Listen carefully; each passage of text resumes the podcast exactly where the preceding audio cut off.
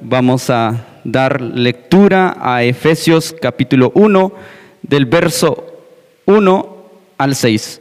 De manera, en forma de reverencia, nos podemos poner de pie y realizar esta lectura que está en Efesios capítulo 1 del versículo 1 al 6.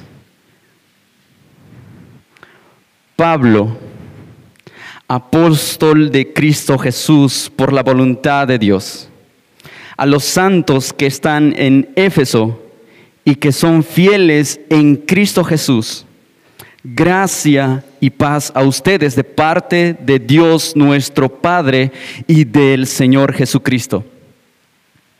Bendito sea el Dios y Padre de nuestro Señor Jesucristo, que nos ha bendecido con toda bendición espiritual en los lugares celestiales en Cristo. Porque Dios nos, nos escogió en Cristo antes de la fundación del mundo para que fuéramos santos y sin mancha delante de Él. En amor nos predestinó para adopción como hijos, para sí, mediante Jesucristo, conforme a la buena intención de su voluntad, para alabanza de la gloria de su gracia, que gratuitamente ha impartido sobre nosotros en el amado. Oramos. Amado Señor, gracias por un domingo más, Señor. Te damos muchas gracias porque nos permites reunirnos, Señor, en comunidad para escuchar tu verdad y ser expuesto ante tu palabra, Señor. Te pedimos tu bendición para que nuestro hermano Salvador pueda impartir tu palabra por medio del Espíritu Santo y que de esa manera tu nombre sea glorificado y tu Hijo también sea glorificado. Danos un corazón sensible y que nuestro oído estén atentos a tu palabra esta mañana, Señor. Todo esto te pedimos en el nombre de Cristo Jesús. Amén. Pueden tomar sus asientos. Gracias, Nilton. Buenos días, eh, querida familia. Qué bueno poder estar juntos e iniciar una nueva serie. Eh, molestando, yo le decía a, Paulo en la semana que algo que me gusta de estar en Efesios es que ya no nos vamos a equivocar, equivocar perdón, diciendo, como Pablo dijo, porque ahora sí es Pablo el que escribió la carta, entonces ya no, ya no vamos a cometer ese error. Pero bueno, como les menciono, eh, la carta a los Efesios es lo que vamos a estar estudiando por los próximos cinco meses, más o menos. Hay mucho que ver en esta carta, es realmente preciosa y es eh, probablemente una de las últimas obras que escribe Pablo y por lo tanto tiene bien condensado y bien claro eh, el mensaje eh, del Evangelio. Así que les voy a dar algunos datos iniciales fundamentales sobre Éfeso, sobre esta ciudad en el momento en el que Pablo escribió, porque nos van a dar un contexto no solo para esta prédica, sino para los próximos cinco meses y medio. Para empezar, eh, Éfeso fue una ciudad sumamente importante para el Imperio Romano. Eh, era la capital de Asia Menor. Era una ciudad en la que todo el poder político de la región convergía ahí, en Éfeso. De hecho, si usted nos acompaña desde hace unos cuatro meses, cuando pasamos por las cartas que están en el Apocalipsis, hablábamos de cómo Éfeso es la primera carta que se escribe porque de ahí salir hacia todo el resto de lugares era muy sencillo, muy fácil. Eh, así que Éfeso tenía poderío político y por lo tanto tenía poderío económico también. Había mucho dinero en Éfeso. Y esto generaba cierta presión sobre todas las personas, porque tenían que tener una lealtad visible y clara al emperador y al imperio romano. Y cualquier cosa que se malinterpretara o se viera que no fuera lealtad al emperador, mm, iba a ser mal visto, eh, iban a haber problemas por ello, ¿no? Pero no solo tenía poderío político esta ciudad, sino que además de eso tenía un poderío religioso grande, una, era resaltable Éfeso sobre todas las ciudades de Asia Menor. ¿Por qué? Porque Éfeso tenía una de las siete maravillas del mundo antiguo, el templo a la diosa Diana. Era considerado una de las más grandes obras arquitectónicas de la época. Y muchas personas, más que en plan de turismo o en plan de peregrinaje religioso, viajaban de todo el imperio romano hacia Éfeso para adorar a la diosa Diana en ese templo. Pero ese era solo uno de los más de 50 templos a diferentes dioses que había en Éfeso. Era una ciudad sumamente religiosa. Y aquí algo importante. Los dioses que adoraban a gente en Éfeso no eran como Dios. Dios nosotros lo adoramos y tenemos la confianza de que Él, independientemente de nuestras adoraciones o, no, sigue siendo el mismo. Eh, pero para los dioses de la época, para los dioses romanos, para la gente de esa época, era necesario adorarlos porque eran dioses antojadizos. Entonces, si yo no adoraba al Dios del mar y estaba viajando en el mar, probablemente iba a haber una tormenta y me iba a morir. Eh, si yo no adoraba a la diosa de la fertilidad, probablemente nunca iba a tener hijos. Si yo no adoraba al Dios del sol, probablemente mis cosechas no iban a tener el suficiente sol para crecer fuertes. Tenían que estar adorando a todos los dioses, a los 50 dioses y ser de una religión que cree en un solo Dios, en medio de una ciudad que pone todos los males a otros dioses, era difícil, debía ser difícil. Así que ese es Éfeso. Pero además del problema económico y político y de la presión política y la lealtad del emperador, además de la presión que podía existir por las diferentes religiones y dioses que se tenían que adorar en la región, en Éfeso iban a surgir problemas internos. Eh, Pablo, al finalizar sus viajes, eh, en Hechos 20, en los versículos del 28 al 31, le da una advertencia a los ancianos de la iglesia de Éfeso. Él está a punto de ir a Jerusalén y sabe que en Jerusalén lo van a arrestar y que a partir de ahí va a vivir en la cárcel. Y cuando él va, a ir para allá, se despide de los ancianos de la iglesia de Éfeso y les dice las siguientes palabras, Hechos 20, del 28 al 31. Tengan cuidado de sí mismos y de toda la congregación, en medio de la cual el Espíritu Santo les ha hecho obispos para pastorear la iglesia de Dios, la cual Él compró con su propia sangre. Sé que después de mi partida vendrán lobos feroces entre ustedes que no perdonarán el rebaño. También de entre ustedes mismos se levantarán algunos hablando cosas perversas para arrastrar a los discípulos tras ellos. Por tanto, estén alerta, recordando que por tres años, de noche y de día, no se cede amonestar a cada uno con lágrimas. En Éfeso se iban a levantar personas que iban a torcer el Evangelio y que iban a arrastrar a los discípulos a vivir un Evangelio que no es el que Cristo predicó, que no es Jesús. Probablemente un evangelio que le dice, sí, ustedes tienen que estar comprometidos con Jesús, pero hay que ser leal al imperio romano. Y si el imperio romano dice esto, lo hacemos. O gente que iba a decir, sí, hay que adorar a Jesús. Él es el Dios principal entre muchos dioses, como hace la religión natural en regiones como Atitlán, ¿no? En donde Jesús es uno más de los dioses, en donde es uno más que hay que adorar, pero es el superior, ¿no? La iglesia sufriría por falsos maestros. Y años después de tener esa reunión, Pablo con estos ancianos, él decide escribirles una carta. Una carta que es la que vamos a estar estudiando. Una carta que conserva y manifiesta plenamente qué es el Evangelio, qué es la iglesia y cómo la iglesia debe vivir a la luz de la salvación que Dios le dio. Y solo empezando Efesios, en los versículos del 3 al 14, tenemos una oración larguísima. Es una sola oración en griego, que es súper densa y nos explica cómo Dios nos salvó eh, de manera completa, perfecta y plena. Eh, pero hoy no vamos a estudiar los 14 versículos, como leyó Milton, solo vamos a estudiar los seis primeros. Y lo que yo espero que logremos al finalizar los seis primeros versículos es que alabemos al Padre que nos salvó en Cristo. Que alabemos al Padre que nos salvó en Cristo porque no hicimos nada para merecer la salvación y Él nos salvó. Que alabemos al Padre que nos salvó en Cristo porque no podemos hacer nada que nos desligue a Dios. Si Él nos ha salvado, siempre seremos salvos.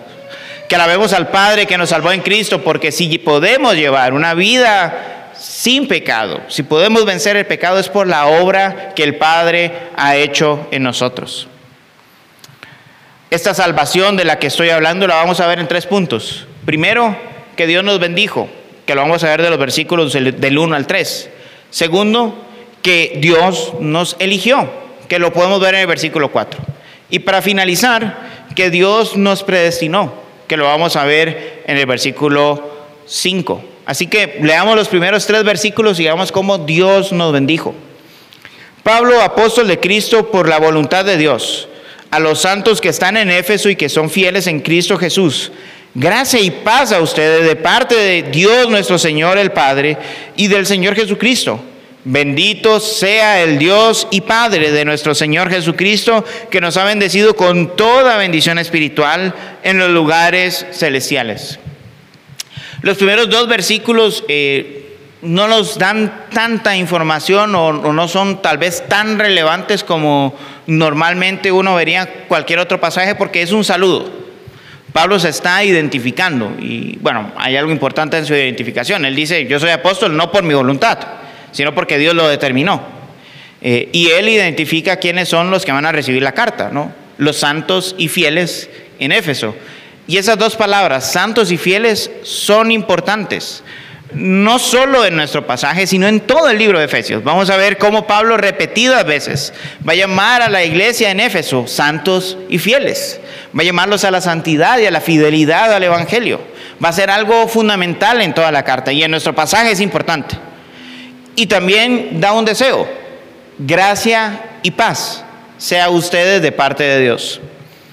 Y esta gracia y esta paz es fundamental otra vez en todo el libro de Éfeso, en toda la carta a los Efesios y también en nuestro pasaje. Vamos a ver cómo la gracia y paz vienen de Dios. Y no por lo que hayamos hecho, sino por lo que Dios, en su buena voluntad, ha decidido hacer. Así que conserven esos datos. Santos y fieles, gracia y paz van a ser parte importante de nuestro texto. Ahora, el versículo 3 nos dice, bendito sea el Dios y Padre de nuestro Señor Jesucristo. Básicamente Pablo está diciendo, alabemos, bendigamos, exaltemos a Dios, a nuestro Padre. ¿Pero por qué? ¿Por qué es que hay que exaltar a Dios? Bueno, ese mismo versículo dice, ¿no?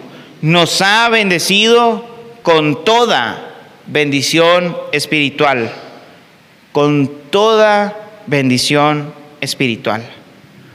Y es que todo lo que necesita el ser humano solo puede provenir de una fuente, del creador de todo.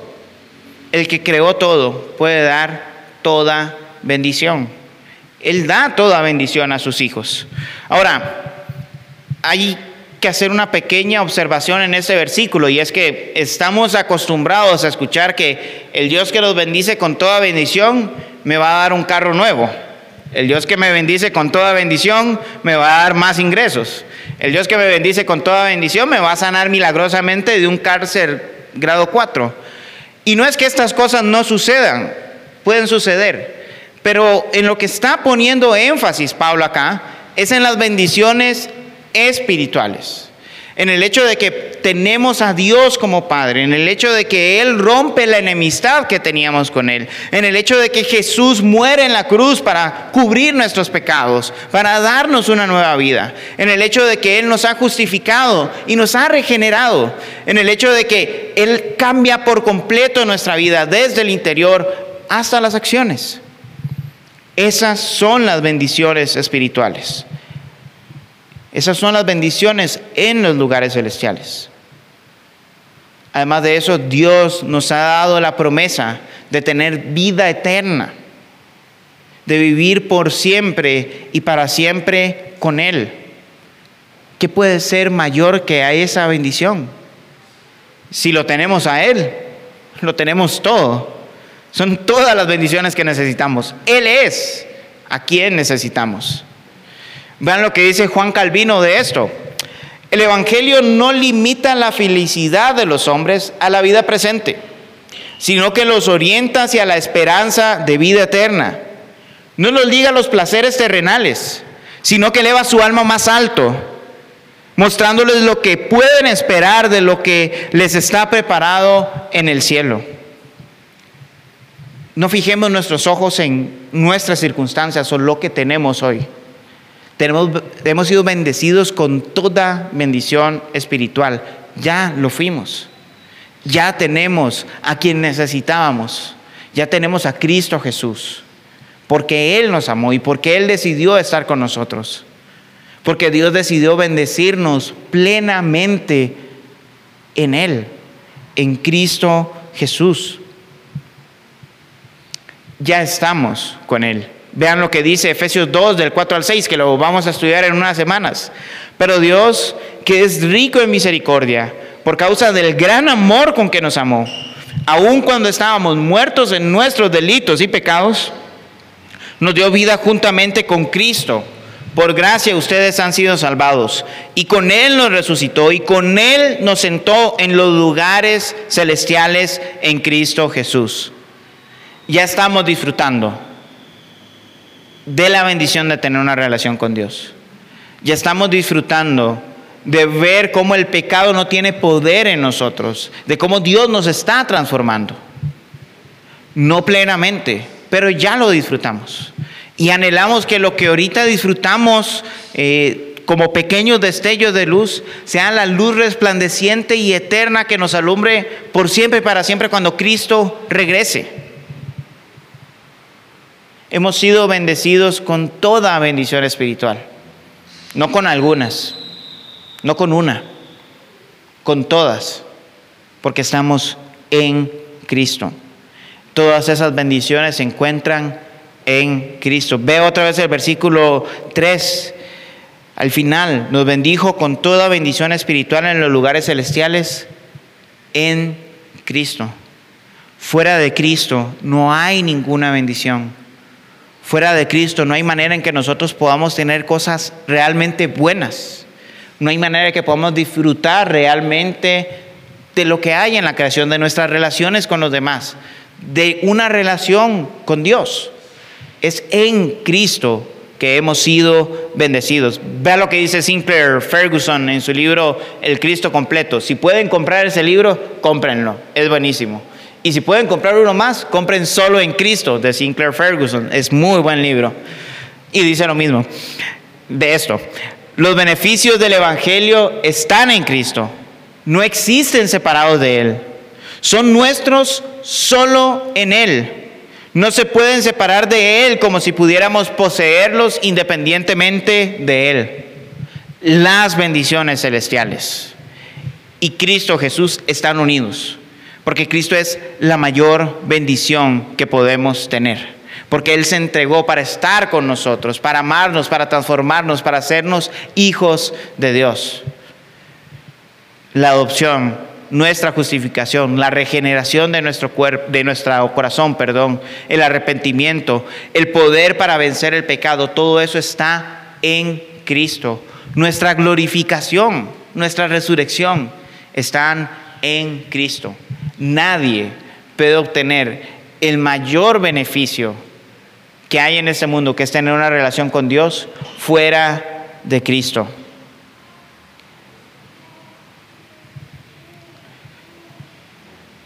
Solo el versículo 3 nos da mucho para reflexionar. Lo que necesitamos, que es a Cristo Jesús, ya lo tenemos.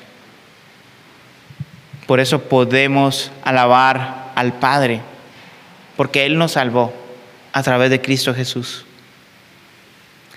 ¿Te has puesto a reflexionar en eso?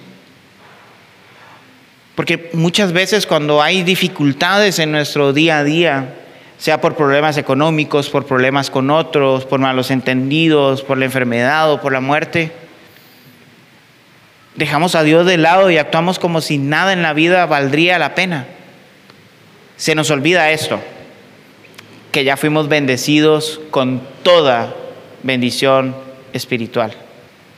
No hay nada que suceda, no hay nada que nos puedan hacer que nos alejen de la bendición de estar en Cristo Jesús, de gozar de una relación con Dios.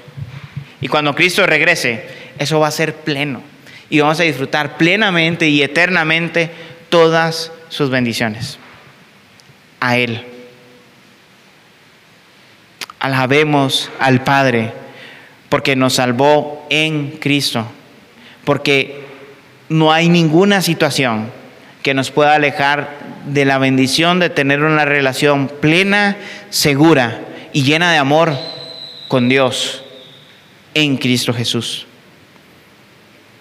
Pero no es solo eso lo que Dios hace, no, simplemente nos bendice y nos da eh, cosas y transforma nuestros corazones para, para estar bien, sino que incluso Él nos eligió y nos eligió hace mucho tiempo. Y es lo que dice el versículo 4, que Dios nos eligió, nuestro segundo punto, porque Dios nos escogió en Cristo antes de la fundación del mundo para que fuéramos santos y sin mancha delante de Él. ¿Cuándo nos eligió? Antes de la fundación del mundo. Vean esto. Génesis 1.1 dice, en el principio creó Dios los cielos y la tierra. Antes de Génesis 1.1, Dios ya nos conocía y Dios ya nos había elegido para salvación.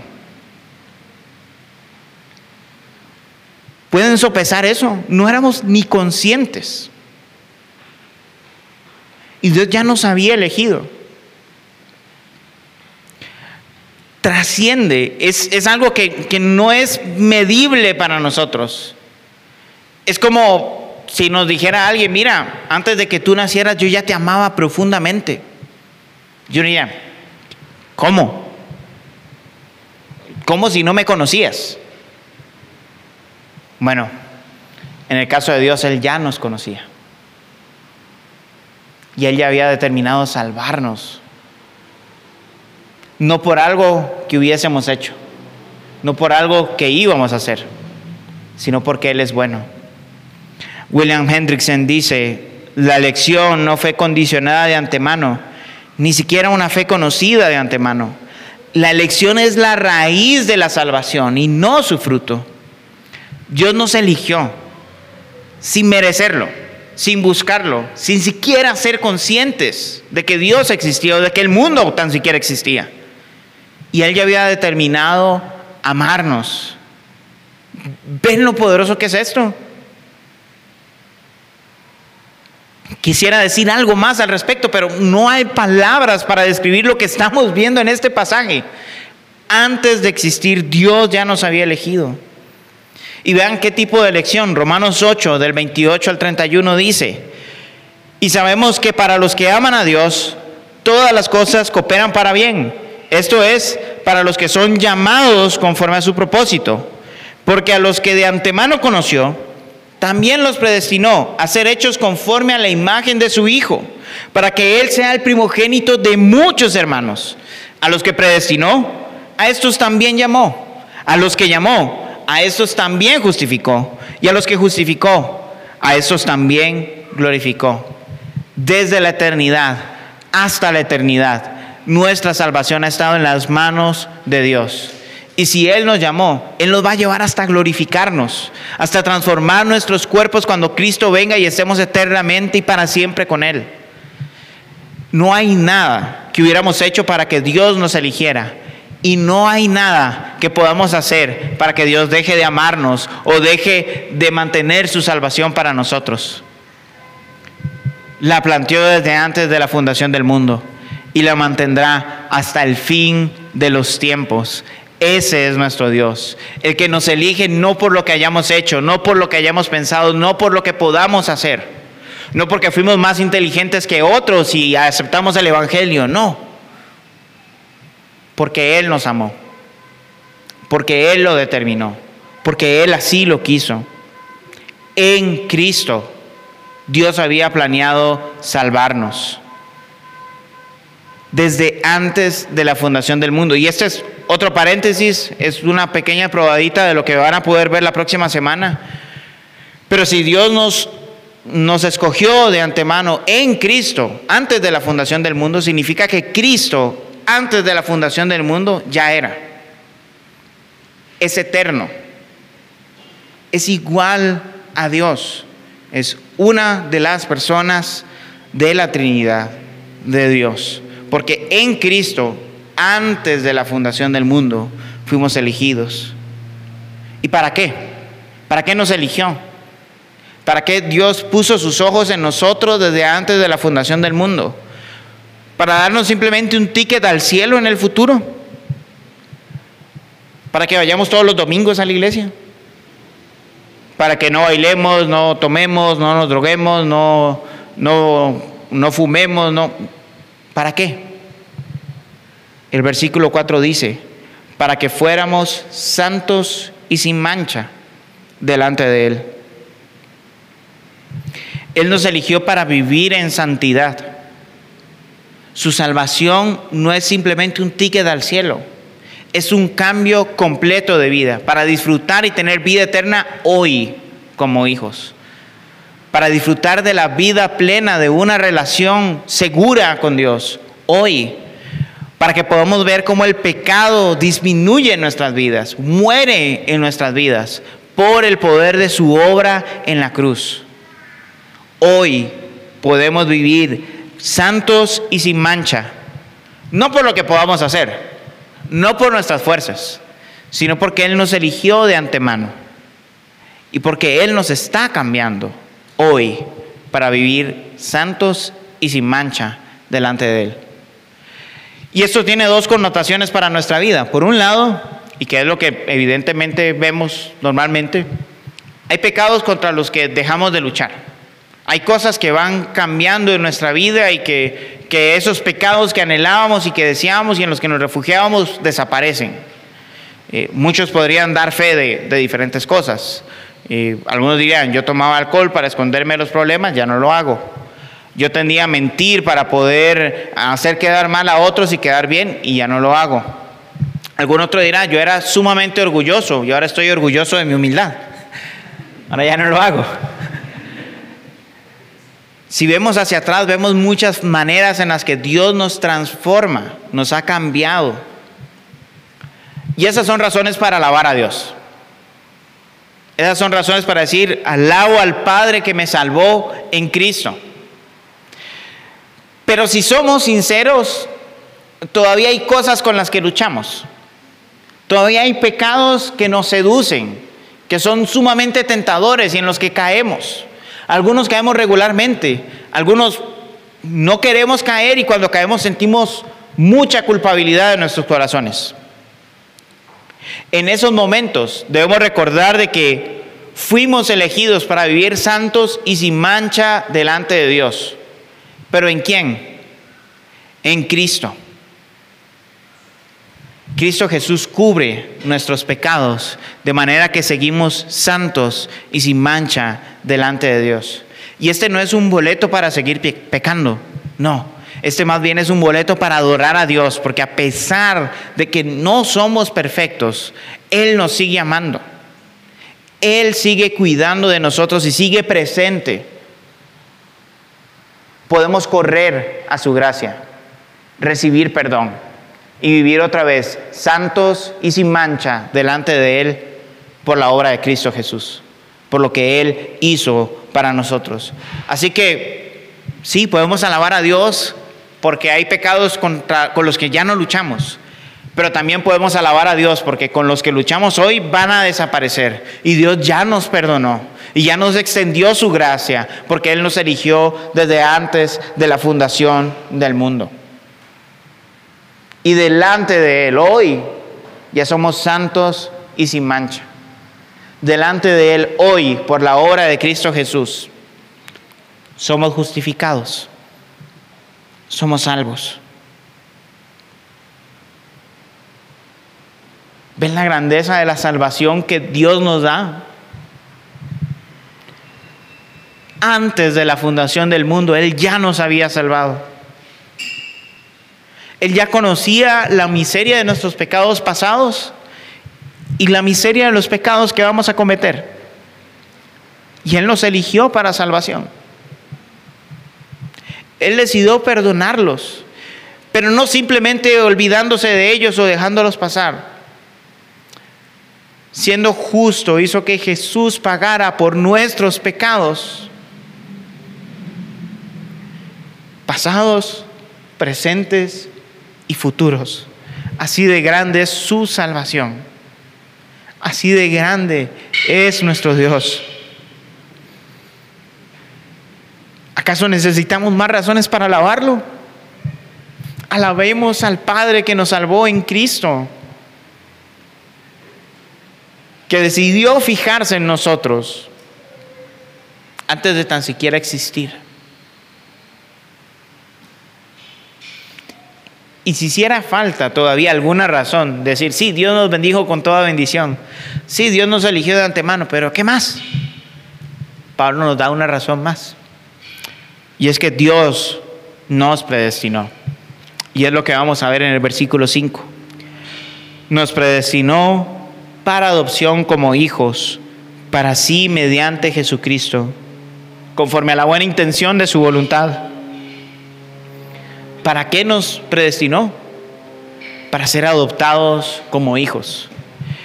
Él no solo nos predestinó para ser sus esclavos, no solo nos predestinó para perdonar nuestros pecados y que veamos qué pasa con nosotros. No nos predestinó para que nos esforcemos para ganar nuestra salvación. No nos predestinó solo para no darnos al infierno. Nos predestinó para adoptarnos como hijos.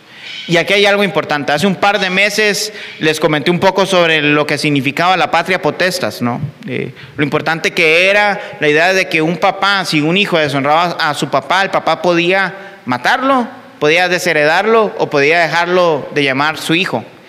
Pero hay un elemento de la patria potestad romana que no les mencioné. Y es lo que sucede con los hijos adoptivos. Cuando un hombre adoptaba a un niño en el imperio romano, habían tres cosas que el papá no podía hacer. Número uno, no podía dejar de reconocerlo como hijo. Una vez adoptado, por siempre adoptado. No había manera de que el papá pudiera revocar ese derecho a ser hijo. Había sido reconocido como hijo, seguía siendo hijo. Número dos, un papá que adoptaba no podía desheredar a un hijo. Una vez adoptado, ese hijo tenía asegurada su herencia.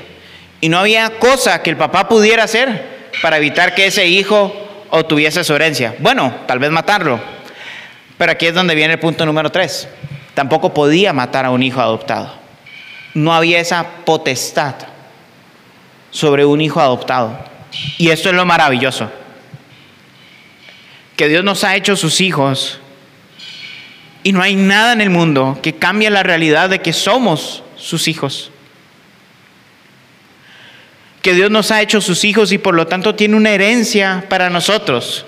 Bendiciones celestiales en los lugares celestiales en Cristo.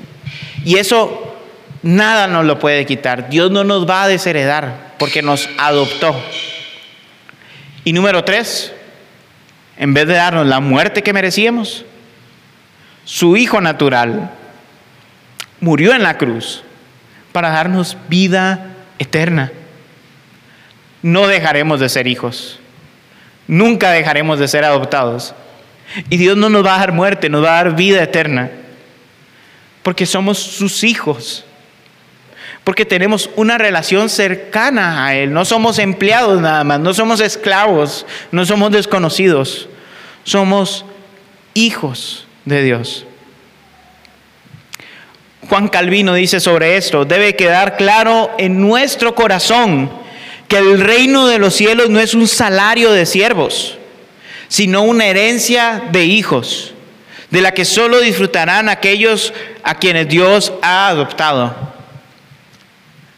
No podemos esforzarnos para ganar una relación con Dios. No podemos esforzarnos para ganar el reino de los cielos.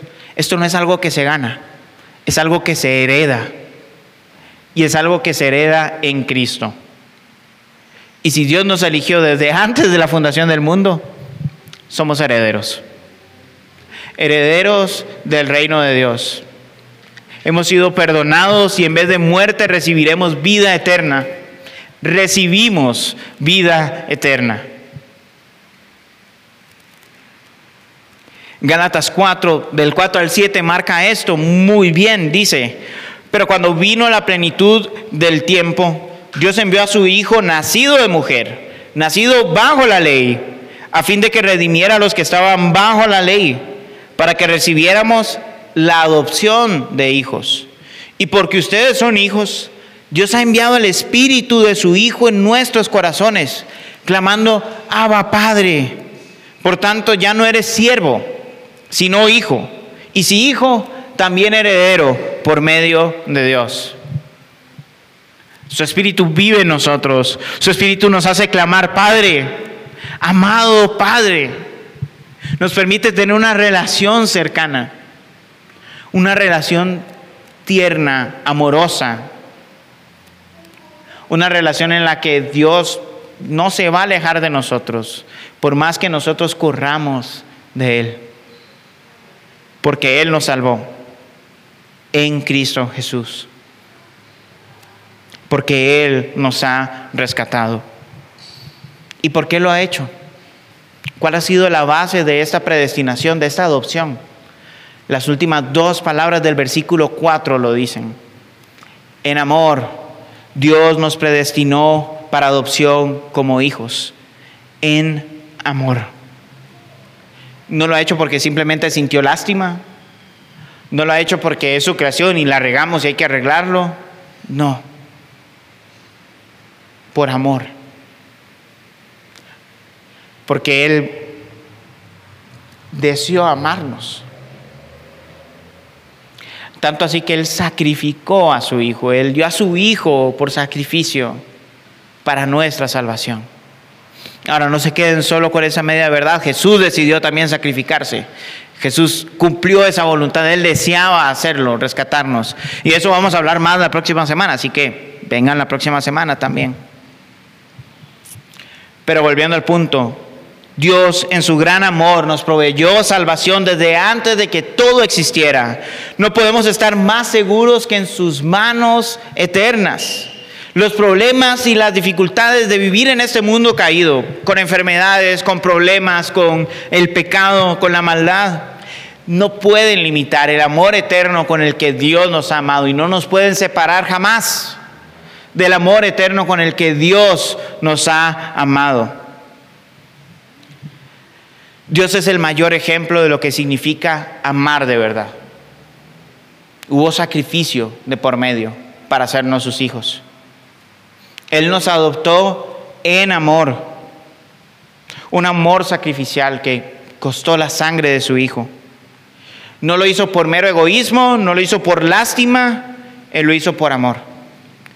Y abriendo un paréntesis, esa es la razón por la cual podemos adoptar. Por el amor con el que Dios nos ha amado. Esa es la razón válida para poder llegar a adoptar, para ser mentor, para ser una familia de acogimiento temporal no por lástima, no porque simplemente es mi obligación, no para que me vean bien, para lucir bien delante de la gente, sino porque hemos sido amados desde antes de la fundación del mundo, con un amor eterno e inacabable. Con ese amor podemos amar a aquellos que no tienen padre, no para mostrar lo bueno que somos nosotros, sino para mostrar al Padre perfecto por excelencia, para mostrar al Hijo que nos ha amado hasta la muerte, literalmente, para eso. ¿Y que manifiesta todo esto de Dios? Según este versículo, al final, su buena voluntad. Dios fue bondadoso. No nos debía nada. Nosotros le debemos todo. Y Él decidió amarnos. Él decidió entregar a su Hijo en la cruz para pagar por nuestros pecados. Él decidió amarnos sin merecerlo, sin buscarlo, sin siquiera estar consciente, sin existir. Él decidió amarnos. El Padre nos adoptó por amor.